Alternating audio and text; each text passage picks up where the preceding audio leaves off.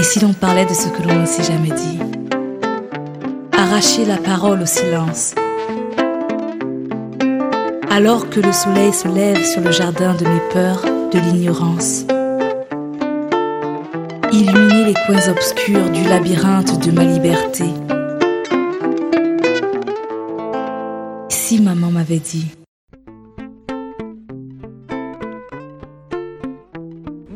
Bonjour amis du jour, bonsoir amis du soir c'est Diane Audrey. Je suis très contente de vous accueillir sur mon nouveau podcast, en tout cas le premier que je fais personnellement. C'est un projet qui me tient à cœur. J'ai longtemps voulu faire un livre où je racontais ce que ma mère ne m'avait pas appris, ou en tout cas ne m'avait pas dit. Et finalement, quoi de mieux que de faire un podcast Ça nous permet d'écouter euh, dans le métro, euh, dans le taxi, euh, et de pouvoir se projeter. Si maman m'avait dit, c'est un podcast qui nous invite, qui vous invite à découvrir des profils, qui nous permet aussi de, de nous connecter à l'essentiel et de nous rapprocher de ce qui compte. Je crois que nous avons tous eu ce moment où on aurait aimé que, maman nous dise quelque chose.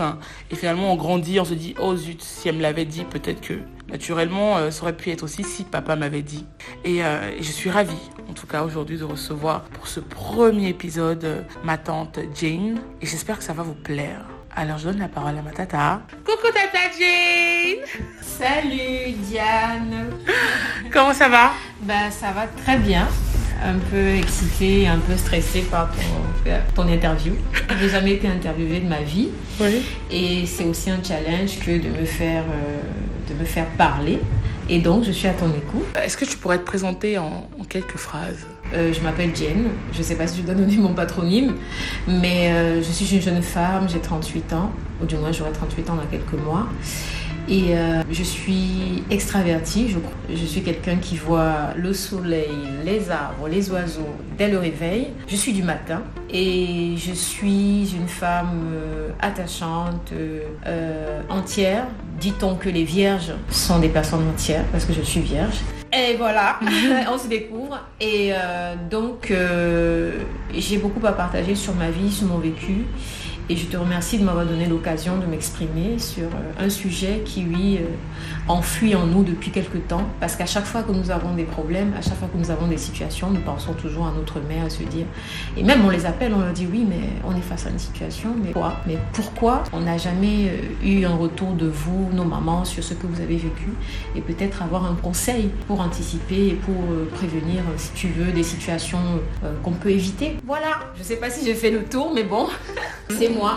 J'étais souvent écoutée, on a souvent eu des, longues heures de conversation. Et lorsque j'ai pensé à ce podcast, je me suis dit, si je n'avais pas échangé les choses avec toi, je n'aurais pas eu différentes perspectives, euh, euh, une manière aussi ouverte de penser, euh, et, surtout, chaque fois que je te voyais, parce que tu es très belle, et des fois on s'arrête à la beauté. Et quand des fois on voit une femme qui est belle, on se dit, oh ouais, mais sa vie doit être trop parfaite.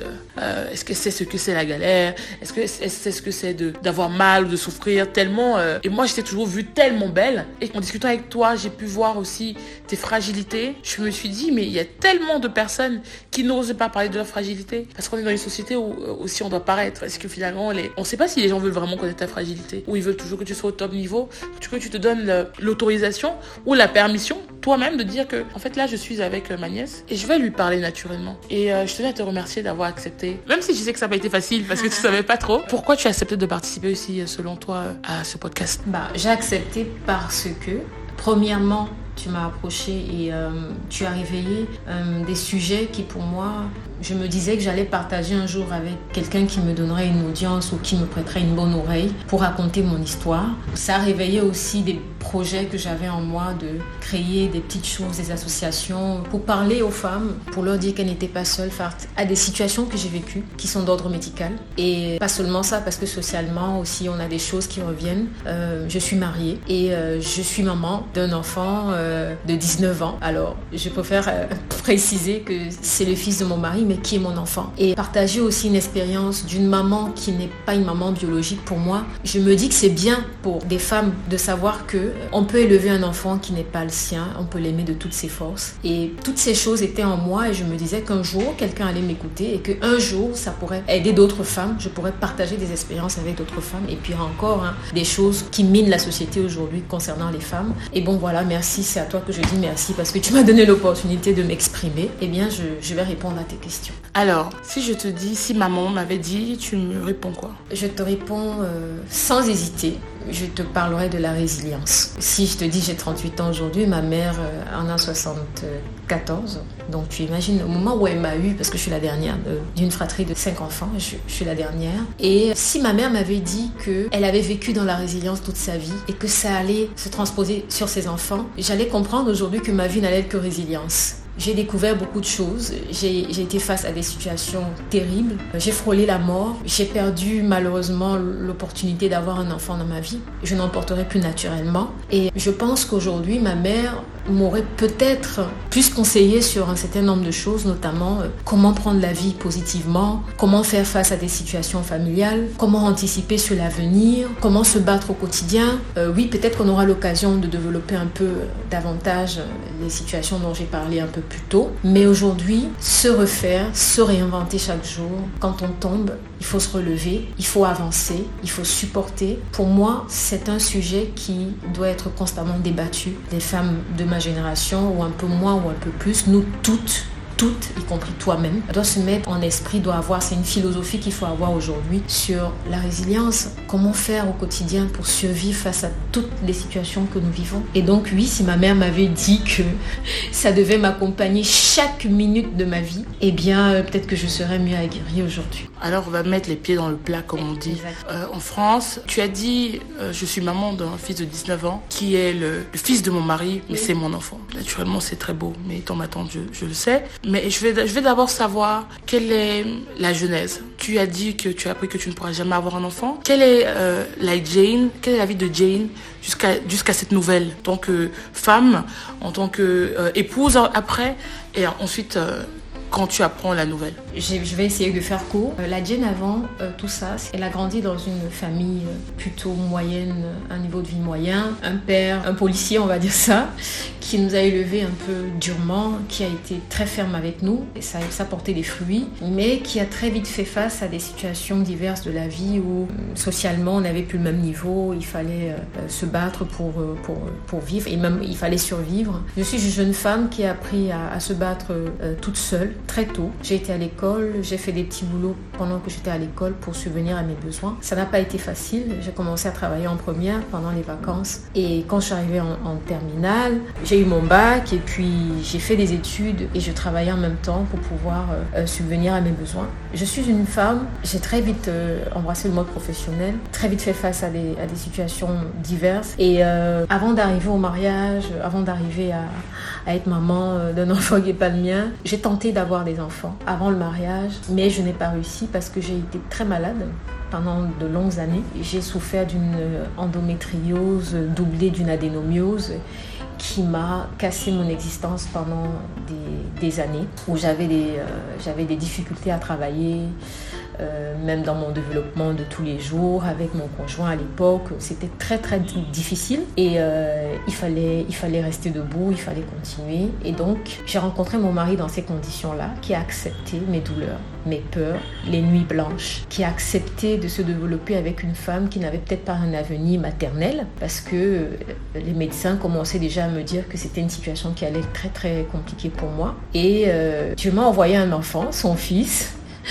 qui est mon enfant, que nous avons élevé ensemble. Euh, ça n'a pas été évident parce que euh, élever un enfant qui n'est pas le sien euh, dans une société comme la nôtre où à la base les choses n'ont pas été faites correctement, c'est de dire oui, un enfant qui n'est pas né d'une mère biologique peut être son enfant. Et moi j'ai accepté la situation en l'élevant et à le faire grandir. Ça n'a pas été ça n'a pas été facile. Puis nous nous sommes mariés et puis après le mariage, j'ai intensément cherché à avoir un enfant que je n'ai pas eu. Au contraire, euh, j'ai eu encore euh, une multiplicité d'affections de, gynécologie qui malheureusement ont, abouti à une, on appelle ça médicalement, c'est une hystérectomie, donc une section de l'utérus. Donc résultat des courses, je ne peux plus porter d'enfant et psychologiquement ça m'a écrasée.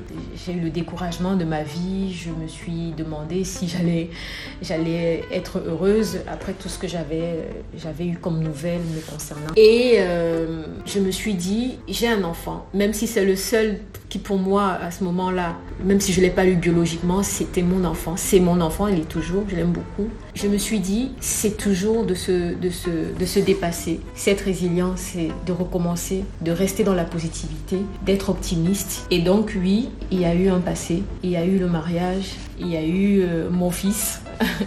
et après, il y a eu la situation de je ne peux plus avoir d'enfant. Et il y a maintenant, l'après tout ça, où j'essaye de me développer. Peut-être qu'il y, aura d'autres occasions, d'autres opportunités, je, je verrai. Mais j'ai décidé aujourd'hui de vivre, de vivre mon amour avec mon mari, de vivre euh, nos projets et tout ce que nous avons, euh, tout ce que nous essayons de mettre en place. Je sais pas si j'ai répondu à ta question, mais... Mais de toute manière, on va continuer, mais tu vas parler d'endométriose et de... Oui. Et d'une autre euh, Adénomiose. C'est quoi bah, Scientifiquement, c'est un peu compliqué à expliquer, mais ce sont des affections euh, euh, qui sont liées à l'utérus. Ce sont des masses, des masses qui poussent à l'intérieur et à l'extérieur de l'utérus et qui empêchent malheureusement euh, le développement d'un fœtus et qui ont des réactions plutôt des saignements abondants, en caillot, pendant tout le cycle. On peut avoir des cycles longs, des cycles extra longs. C'est hyper compliqué. Les femmes qui souffrent et qui écouteront cette émission vont peut-être apporter plus d'explications. Moi, j'ai été traumatisée par ces affections-là et malheureusement, euh, avec de l'errance médicale, je préfère appeler ça l'errance médicale parce que à force de voir des médecins, euh, on n'est pas rassuré, on en voit un, deux, trois, quatre et finalement, on finit par avoir des avis qui forcément ne résolvent pas le problème.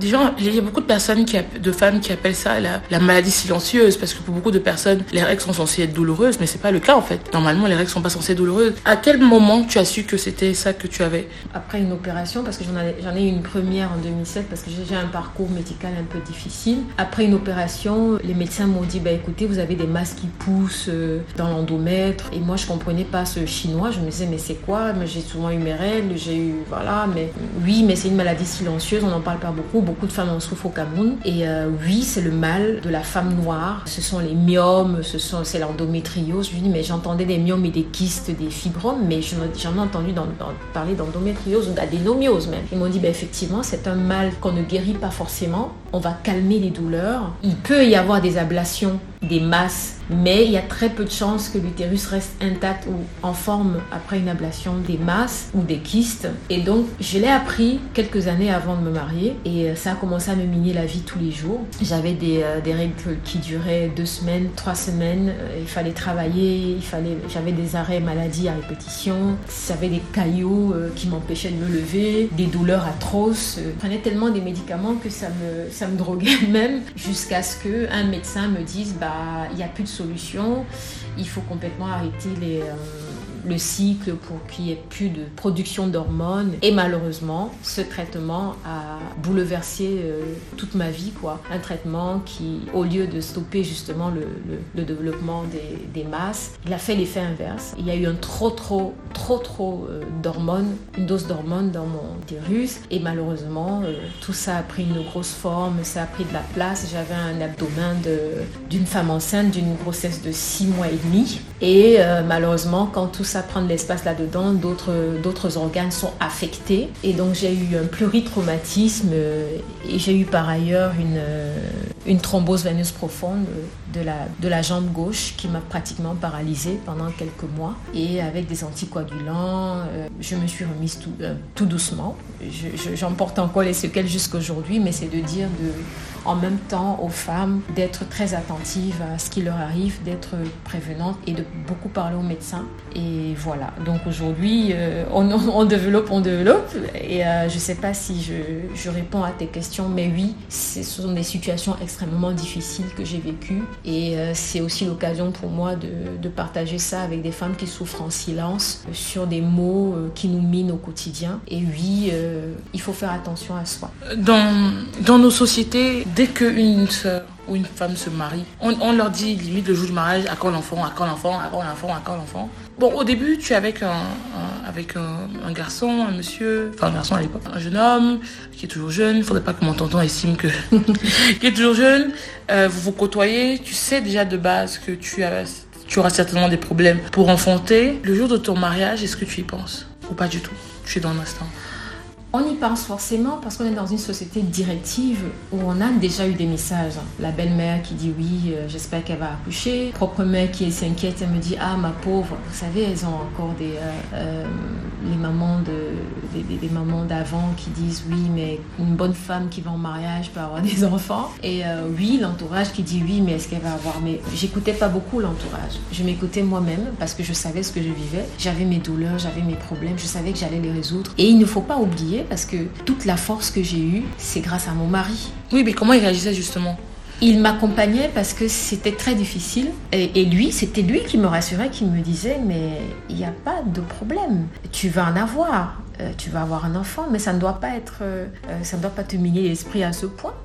Marions-nous, le plus important c'est notre bonheur, on s'entend bien, on a notre fils qui est là. Euh, et inutile de te dire que c'est pas ton enfant, c'est un peu difficile, mais tu m'as déjà moi et nous allons être heureux. Il m'a accompagné. Alors m'accompagner, c'est pas seulement m'épauler, m'écouter, mais c'est aussi me faire des, euh, des, bouillottes, à me poser sur le ventre quand j'avais mal le soir. C'est de se réveiller à 2 heures du matin, à me donner de, des médicaments, à me mettre des oreillers euh, partout sur le dos parce que j'avais des douleurs atroces dans le dos. C'est de m'accompagner à l'hôpital, de prendre ses journées au travail, de rester avec moi. C'est de voyager avec moi pour aller voir des médecins à 6000 km du Cameroun pour qu'on ait des réponses. Heureusement qu'elle a été là, il a été super positif. C'est quelqu'un de, posé qui m'a toujours... Euh, qui m'a toujours écouté et qui m'a toujours encouragé à me dire non, ce n'est pas une fin, c'est pas un objectif. Euh, on ne peut pas écouter ce que les gens nous disent tu as une histoire, tu as un vécu, et laissons les choses se faire, et laissons la vie, euh, laissons l'univers nous parler et nous, voilà, nous renvoyer ce que nous-mêmes nous lui avons donné à cet univers-là. Et donc, euh, écoutons davantage, le temps va nous dire, euh, le temps nous aidera à, résoudre ce problème. Donc voilà comment lui et moi, on a, on a surmonté cette situation. Pareil, tu rentres en mariage, tu t'installes avec, avec tonton, vous avez donc son fils qui devient ton fils. Est-ce que ça a été dur de trouver ta place dans la relation? Comment tu as pris ce nouveau rôle? Moi, je me souviens, j'ai une amie qui, euh, me disait qu'elle ne voulait pas être perçue comme la deuxième maman de l'enfant, ou en tout cas, dans sa relation de couple avec une personne qui avait déjà un enfant, que l'enfant la prenne comme sa maman, de peur que lorsque tout s'arrête, elle puisse souffrir de l'attachement, en se disant que de toute manière, à la fin de la journée, l'enfant part et il dira toujours qu'il a une maman et un papa. Comment toi, quand tu rentres dans ça, euh, dans, cette, euh, dans cette histoire, dans cette relation, tu te positionnes Et est-ce que dès lors que tu as su que tu n'aurais plus d'enfant, ça a accentué la relation ou c'est resté la même du début jusqu'à maintenant Déjà, il faut que je te dise que j'ai une réaction euh, qui est en rapport avec euh, le sujet. Si maman m'avait dit, j'ai appelé ma mère. Je lui ai dit, maman, tu aurais fait quoi à ma place si tu avais eu une situation comme ça? C'est vrai que toi, tu as élevé des enfants qui n'étaient pas les tiens, mais c'était pas les enfants de ton mari ou euh, tu, as aidé, tu as élevé tes enfants, tu as aidé les enfants de ton frère. Mais aujourd'hui, je me retrouve dans une situation où j'ai un enfant qui n'est pas le mien et la cohabitation au début était très difficile. Elle m'a donné des conseils. Elle m'a dit, bah écoute, le monde d'aujourd'hui n'est plus comme le nôtre où nous étions euh, assignés à rester dans le mariage et à supporter et à se dire on est là pour les enfants. Aujourd'hui que les choses ont beaucoup évolué, vous avez une autre vision de la vie. Je n'ai pas eu peur de ce qui m'est arrivé. Au contraire, moi j'aime beaucoup les enfants et euh, ce qui m'a habité au quotidien c'est éduque cet enfant parce qu'il est le tien. Il faut l'éduquer. Tout ce qui vient à côté, je pense que c'est de la diversion. C'est pas évident que chaque jour, euh, euh, ça arrive à tout le monde hein, quand on vous rappelle que vous êtes une pièce rapportée. Vous faites fi de tout ça. Et je connais bien ton oncle, qui... on parle bien de ton oncle.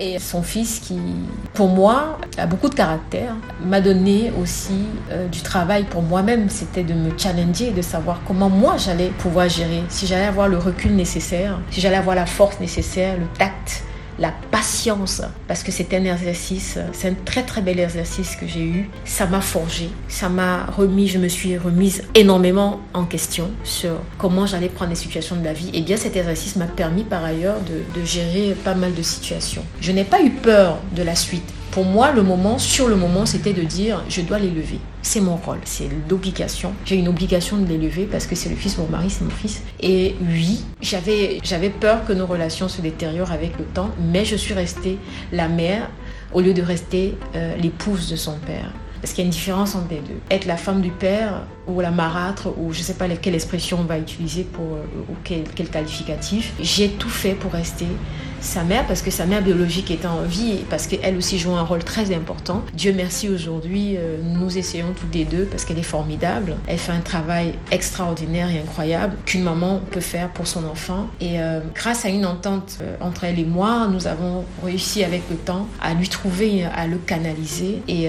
mon mari aussi, il n'est pas en reste. il n'est pas en reste parce qu'il a beaucoup travaillé aussi pour qu'il y ait une, une harmonie familiale. C'est pas évident, mais avec le temps, en étant positif, en faisant l'essentiel, pas s'attarder sur les détails parce que euh, on est souvent par euh, les commentaires, par euh, et je dis tout ça c'est de la diversion. Où il y a des interventions extérieures qui viennent nous perturber, moi je dis c'est de la diversion. Il faut se concentrer. On a un objectif à atteindre, c'est d'élever un enfant et il faut l'élever en lui donnant de l'amour aussi. C'est pas évident quand on n'a pas forcément un retour positif, mais il faut insister, il faut il faut y aller et puis avec le temps les choses finissent par par s'adoucir.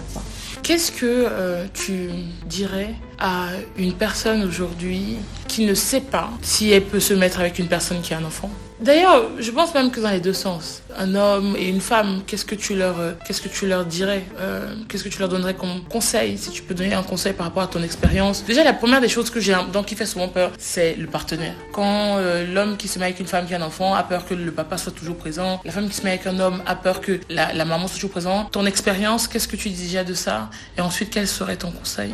De mon expérience, ce que je note, c'est que je me suis toujours dit, enfin, je me suis toujours mis en esprit que je pourrais avoir toutes toutes sortes de situations dans ma vie. J'ai rencontré un homme qui était déjà père et euh, c'est de prendre les choses telles qu'elles viennent, de donner le meilleur de soi pour le bien de la communauté, pour la stabilité familiale. Après, ça dépend de comment on a été élevé, comment on a été éduqué, ce que, ce que nous avons reçu comme base de nos parents. Parce que c'est tout par des parents. Comme je, te, comme je te le dis souvent dans nos longues conversations, pour comprendre quelqu'un, il faut, il faut savoir comment il a vécu. Il faut connaître la genèse des causes profondes. Et oui, moi, j'ai grandi dans un environnement très familial, où il y avait de l'amour, il y avait de l'ambiance, les cousins et les cousines qui vivaient sous le même toit, les neveux qui arrivaient et que nous adorions, que nous, aimons jouer avec eux, j'avais déjà une fibre maternelle, je la voyais. Et donc, il ne faut pas se mettre des préjugés, il ne faut pas avoir des a priori parce qu'on ne sait pas ce qui va venir en face. Et il faut d'abord essayer de comprendre pourquoi cet enfant est né de façon, euh, voilà, les familles monoparentales, il y a souvent, il y a beaucoup de situations qui arrivent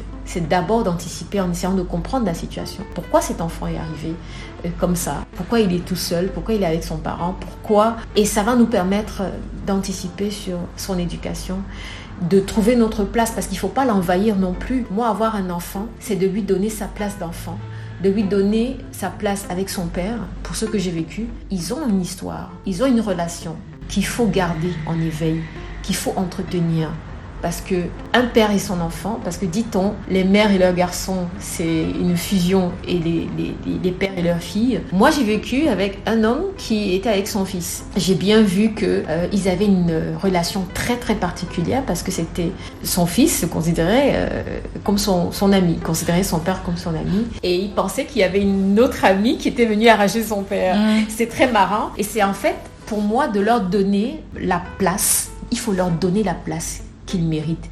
Ce sont des enfants. Et l'enfant aime son parent. L'enfant, et puis ça dépend de ce qu'on lui a dit aussi, hein, sur le parent que lui va rencontrer, son autre mhm. parent. Mais pour le rôle qui est le nôtre, pour ce qui me concerne moi, c'est un, d'accepter la situation, de comprendre pourquoi on en est arrivé là, avant de mener son action en tant que parent adoptif ou un parent. En anglais, les gens disent bonus, voilà. bonus euh, voilà. bonus father. Voilà. Euh, et donc le conseil que je veux donner à celui qui tend, ou alors à, des personnes qui vont avoir ce genre de, situation, il ne faut pas se parce que nous ne savons pas euh, ce qui va nous arriver demain.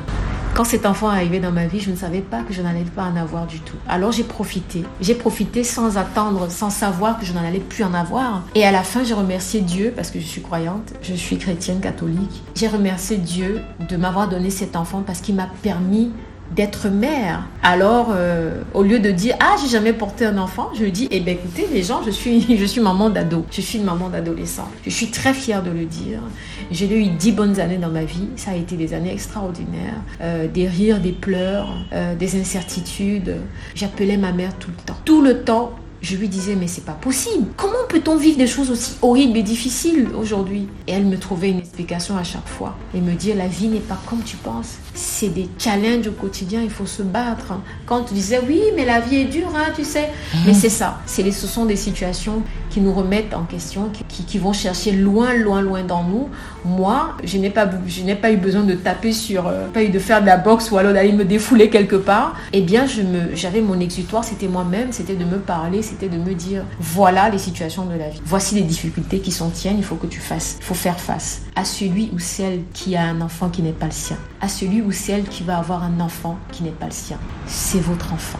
Je vais ouvrir une parenthèse, je pense que nous, avons, nous avons parlé. Mhm. Un prêtre, pendant la préparation de mon mariage, m'avait dit si Marie a enfanté du Saint-Esprit, qui d'autre Qui sommes-nous pour douter de la maternité d'une femme? Nous ne sommes personne, parce que Jésus est arrivé, il est venu du Saint-Esprit. Elle a enfanté de cet enfant-là. Et personne, depuis des milliers, des milliers, des milliers d'années, des millions de, générations aujourd'hui, personne n'a discuté cette conviction. Pour ceux qui sont catholiques, ils vont comprendre. Je ne veux pas faire, euh, je veux pas être trop dans le monde chrétien parce que je parle et je suis sûre qu'il y a beaucoup de personnes d'obédience, de beaucoup d'obédience, qui vont comprendre l'essentiel de mon message, c'est de dire que mm. nous n'avons pas discuté cette présence, cet enfant de Marie. Et il m'avait dit, personne ne va discuter, personne ne doit discuter le fait que tu es un enfant qui n'est pas le tien biologiquement. Mm. Voilà ma conviction, c'est de dire, c'est votre enfant pour cette question-là, mm. j'ai une conviction très ferme, c'est de conseiller à ceux qui ont cette situation de rester zen, de prendre les choses, d'être positif, et si vous avez un enfant qui n'est pas votre enfant biologique, aimez-le comme si c'était le vôtre, tout simplement. Ces conseils que tu donnes, c'est ce que tu aurais aimé que ta mère te dise? Exactement. Parce que euh, ma mère, nos mamans, la mhm. mienne particulièrement, elle me l'a dit pour ce que j'ai vu, parce que c'est vrai que j'étais très jeune. Elle m'a dit ma fille, il faut supporter. Elles ont beaucoup dit ça à, nous, à, mes frères, à mes sœurs, mais j'ai beaucoup entendu ça. Ma mère, ma grand-mère dire il faut supporter ma fille. C'était toujours ça la chanson il faut supporter parce qu'en fait, elles supportaient des situations. Et bien, nos mamans avaient appris que nos papas avaient des enfants. Moi, j'ai des frères consanguins que j'ai connus bien, bien longtemps dans ma vie. Mes frères aînés, quelques, quelques mes frères, que j'ai connus bien après. Et de découvrir que ma mère était au courant, qu'elle ne disait absolument rien. Nous trouvions ça absurde. Mhm. De savoir que son mari avait eu des enfants, euh, avait eu des relations extra-conjugales, parce qu'il était marié, avec des femmes, et avec qui il avait eu des enfants, et qu'elle ne disait absolument rien, et qu'elles acceptaient cette situation. Les choses sont différentes aujourd'hui. Et moi, ce que je donne comme conseil, c'est vrai que ma mère m'avait dit, bah, ma fille, il faut supporter, euh, tu sais, nous, on a supporté, en silence. C'est qu'il faut parler, il faut parler, il faut partager les expériences. Elles ont souffert en silence sans nous dire ce qu'il fallait. Ça aurait pu nous aider aujourd'hui à anticiper sur ce que nous vivons au quotidien. Elles ont souffert en silence, elles ont supporté, elles ont été maltraitées, mais elles ont supporté sans le dire. Aujourd'hui, moi, je demande conseil à ma mère. Oui, je demande conseil à ma mère quand ça ne va pas. Même au travail, elle ne comprend rien de ce que je fais au boulot. Mais parce que c'est très philosophique et que l'instinct maternel va, va, surgir et elle va me dire non, elle va me donner un conseil. Elle va toujours me donner un conseil. Dieu merci, elle est encore là et j'en profite bien. Aujourd'hui, tu prends la parole. Il y a des personnes que tu connais certainement ou qui te croisent. Tout à fait. Euh, qui vont écouter. Oui. 38 ans, c'est tellement jeune.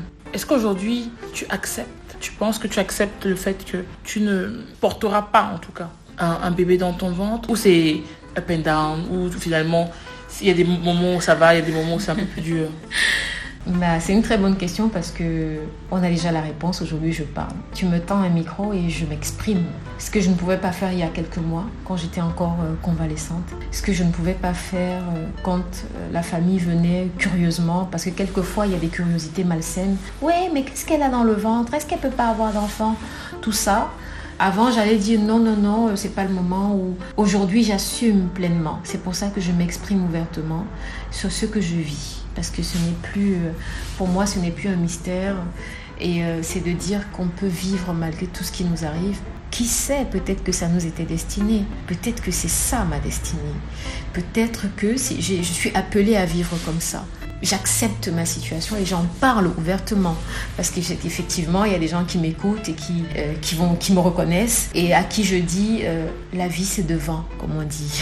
la vie c'est devant. 38, j'ai encore beaucoup. 38 ans, c'est une expérience, contrairement à ce que d'autres me disent. Ah, mais c'est vrai, ça fait déjà beaucoup sur Terre. Moi, je dis non, parce qu'il n'est jamais trop tard pour rien et pour personne. On a tout devant nous. On n'arrête pas d'apprendre. On vit. Il faut vivre parce que c'est un don que d'être en vie tous les jours. C'est un don du ciel. C'est un cadeau. C'est une occasion de plus que de souffler chaque matin quand on se réveille. En France, en Espagne, en Belgique, aux États-Unis, les gens font appel à des mères porteuses. Tu n'y as jamais pensé? On m'en a parlé ici pendant le suivi médical, pendant les, ma convalescence, parce que il faut que je rappelle que je suis toujours sous traitement parce que j'ai une thrombose veineuse profonde.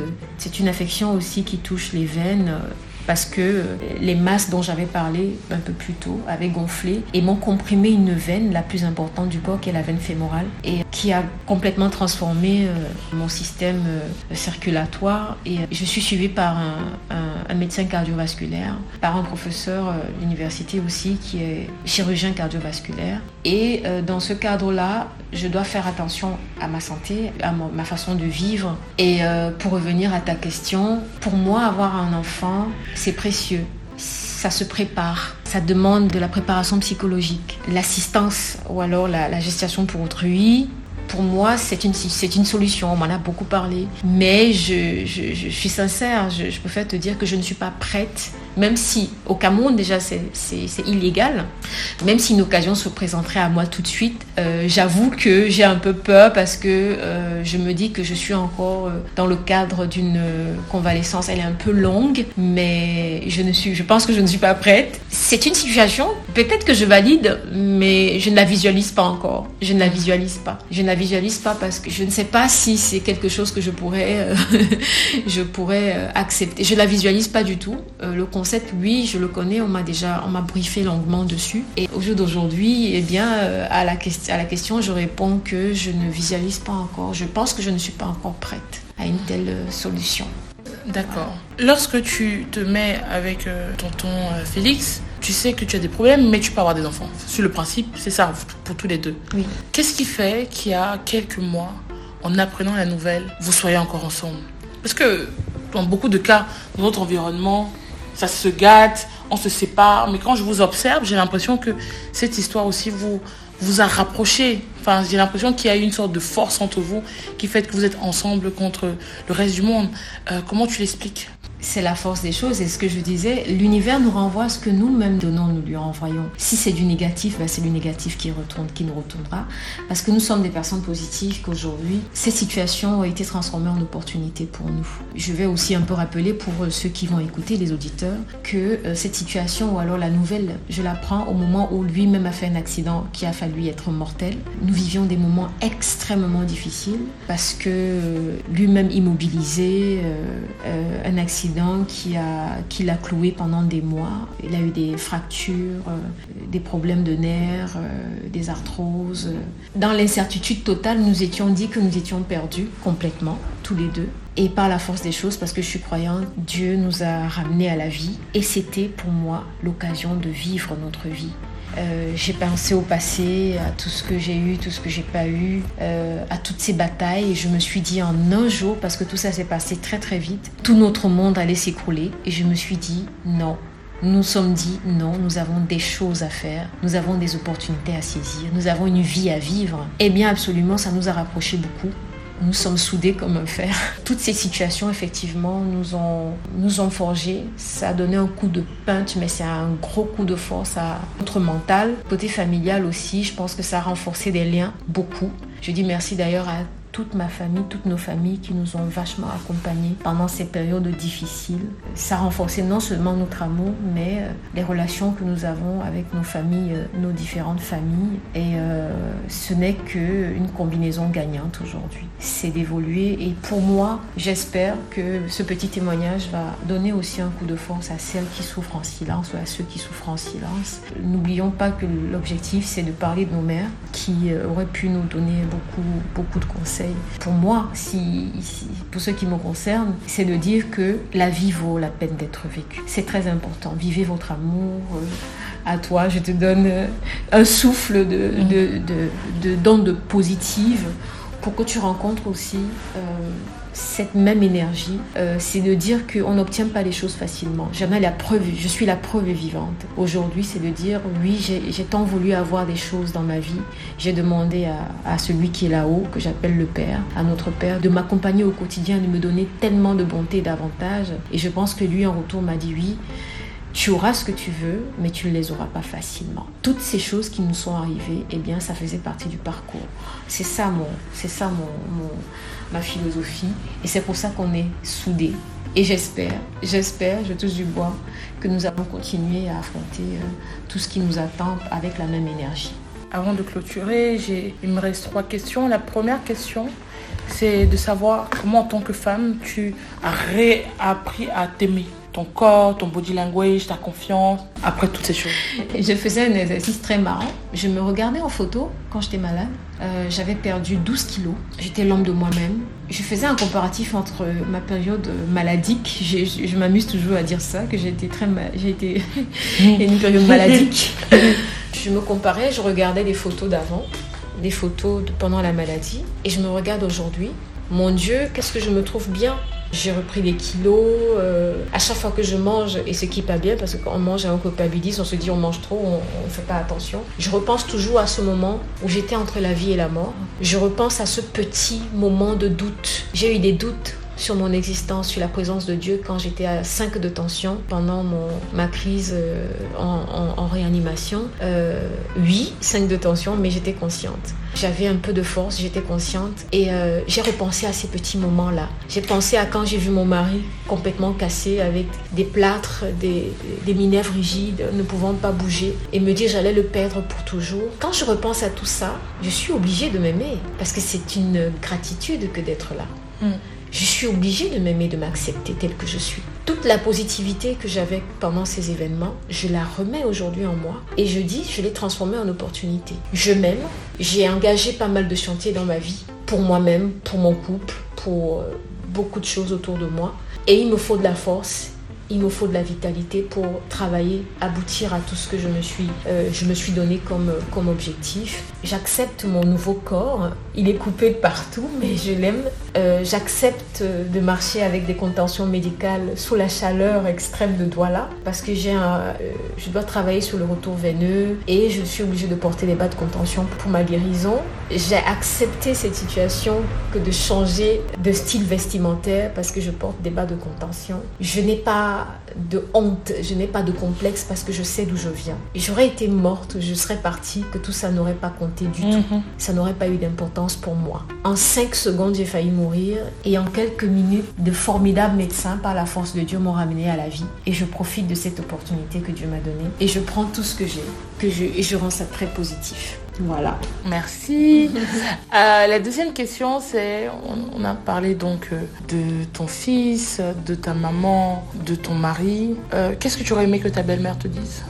Sur tout ce que tu as vécu C'est vrai que de la belle-mère, on ne pense pas toujours à quelque chose. Mais... Parce qu'une belle-mère, c'est aussi souvent, c'est souvent, c'est souvent censé être en tout cas une deuxième maman. C'est une deuxième maman. Peut-être pas qu'elle me dise, mais j'aurais aimé avoir en présence physique. Malheureusement, euh, parce qu'elle ne vit pas beaucoup à côté de nous, je l'ai pas toujours eu à côté de moi. Mais c'est une femme que j'adore, je l'aime beaucoup. J'aurais aimé qu'elle soit là, qu'elle touche du doigt ce que je vivais et qu'elle s'occupe de moi. Voilà ce que j'aurais aimé, par exemple. Les relations que nous avons ne sont peut-être pas aussi, on ne sommes pas aussi proches que je le suis avec ma mère, parce que je pense aussi que c'est euh, une distance. Hein.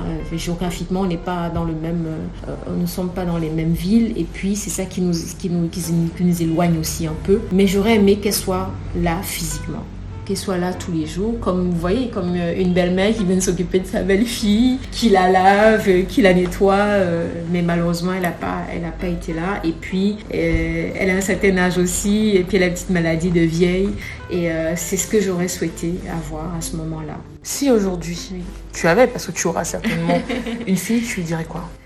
Je lui dirais à ma fille que ce sont les femmes qui font le monde. Ce sont des femmes qui, grâce à leurs énergies, qui aujourd'hui réussissent à faire bâtir des choses.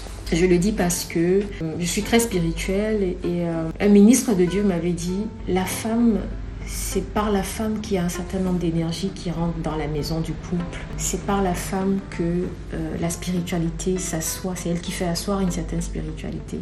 C'est elle qui fait asseoir une certaine stabilité. Oui, je confirme par mon expérience que si j'avais failli, si j'avais été fragile, si j'étais tombée, j'aurais fait tomber ma famille, j'aurais fait tomber mon mari. J'ai demandé à Dieu de me donner la force. Euh, je dirais à ma fille d'être très euh, pieuse, de faire confiance au Seigneur si elle croit et de faire confiance à, ses convictions, d'être positive et surtout, surtout, surtout, surtout, parce que ça, ça, ça ne trompe pas. Il faut faire du bien à autrui. Je lui dirais exactement ça à ma fille. Si tu sais que le bien existe, il faut faire le bien. Et si tu arrives à faire le bien, alors fais le bien et très très bien parce que l'univers va te renvoyer tout le bien que tu fais à autrui.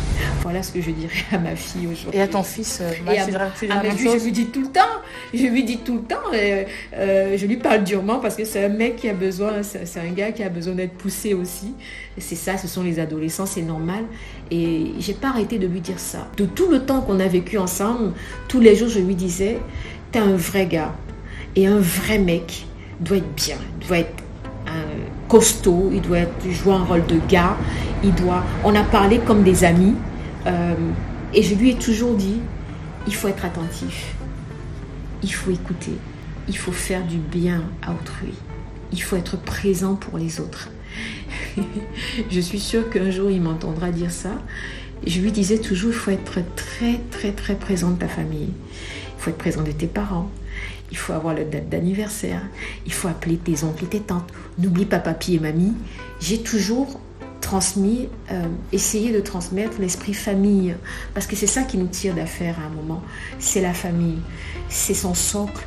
Euh, aujourd'hui, il est à la fac et euh, nous avons l'occasion de discuter de ces petites difficultés au quotidien et je suis sûre, et parce que je sais que ça lui revient, que tout ce qu'on lui disait, on criait, euh, oui, oui, fais ça, fais ça, on lui disait toujours des choses, on criait, on criait après lui. Mais je commence à sentir qu'il commence à comprendre que c'était très important pour lui que mhm. d'avoir cette éducation-là. Et donc, je continuerai parce que je, on continue d'éduquer. Il commence à grandir, mais c'est notre, notre fils. Et euh, je continue de lui dire qu'il faut être bien avec les gens. Il faut faire du bien parce qu'un jour, ça va nous retourner forcément. Nous allons avoir, des situations dans la vie et qu'un jour, ça se débloque. Nous nous demandons, mais pourquoi ça se débloque? Mm. Parce que nous avons fait du bien. Aux gens. Aux gens. Voilà, c'est ce que, c'est ce que j'avais à dire. Merci beaucoup. Bah, je t'en prie. C'était euh, une belle petite heure euh, très sympathique. Bah oui. J'espère que les personnes qui nous écoutent, qui nous écoutent, gagneront autant en tout cas que moi j'ai gagné à t'écouter. Euh, la résilience, la résilience, la résilience. C'est un mot qu'on découvre de plus en plus actuellement, mais, euh, mais c'est intéressant parce que tu disais que nos mamans disaient supporter, mais peut-être que finalement supporter c'est juste euh, la résilience d'aujourd'hui. c'est ça, c'est une forme de résilience. C'est ça. Et la résilience, c'est pas de s'enfermer, c'est pas d'avoir une nouvelle horrible et d'aller se suicider ou d'aller. C'est vrai qu'il faut un accompagnement, mais faire preuve de résilience, c'est se relever, aller à l'endroit où on est tombé et de dire ok, je ne tomberai plus. Je vais me relever à chaque fois. Je vais faire tout pour voir s'il y a encore une embûche sur mon chemin. C'est ça la résilience. C'est de dire à la personne qui nous a tiré vers le bas que nous allons réussir. C'est d'aller vers cette personne positivement, avec l'assurance et de dire je suis debout, j'ai réussi, je vais avancer. C'est de dire à cette maladie à cette maladie qui emmerde les femmes, à toutes celles qui souffrent d'endométriose, d'adénomiose et toutes ces affections, il faut leur dire que vous voulez vivre à ces maladies, il faut leur parler. Nous allons vivre, nous allons nous relever, nous allons avoir des enfants, des enfants qui nous viendront du ciel.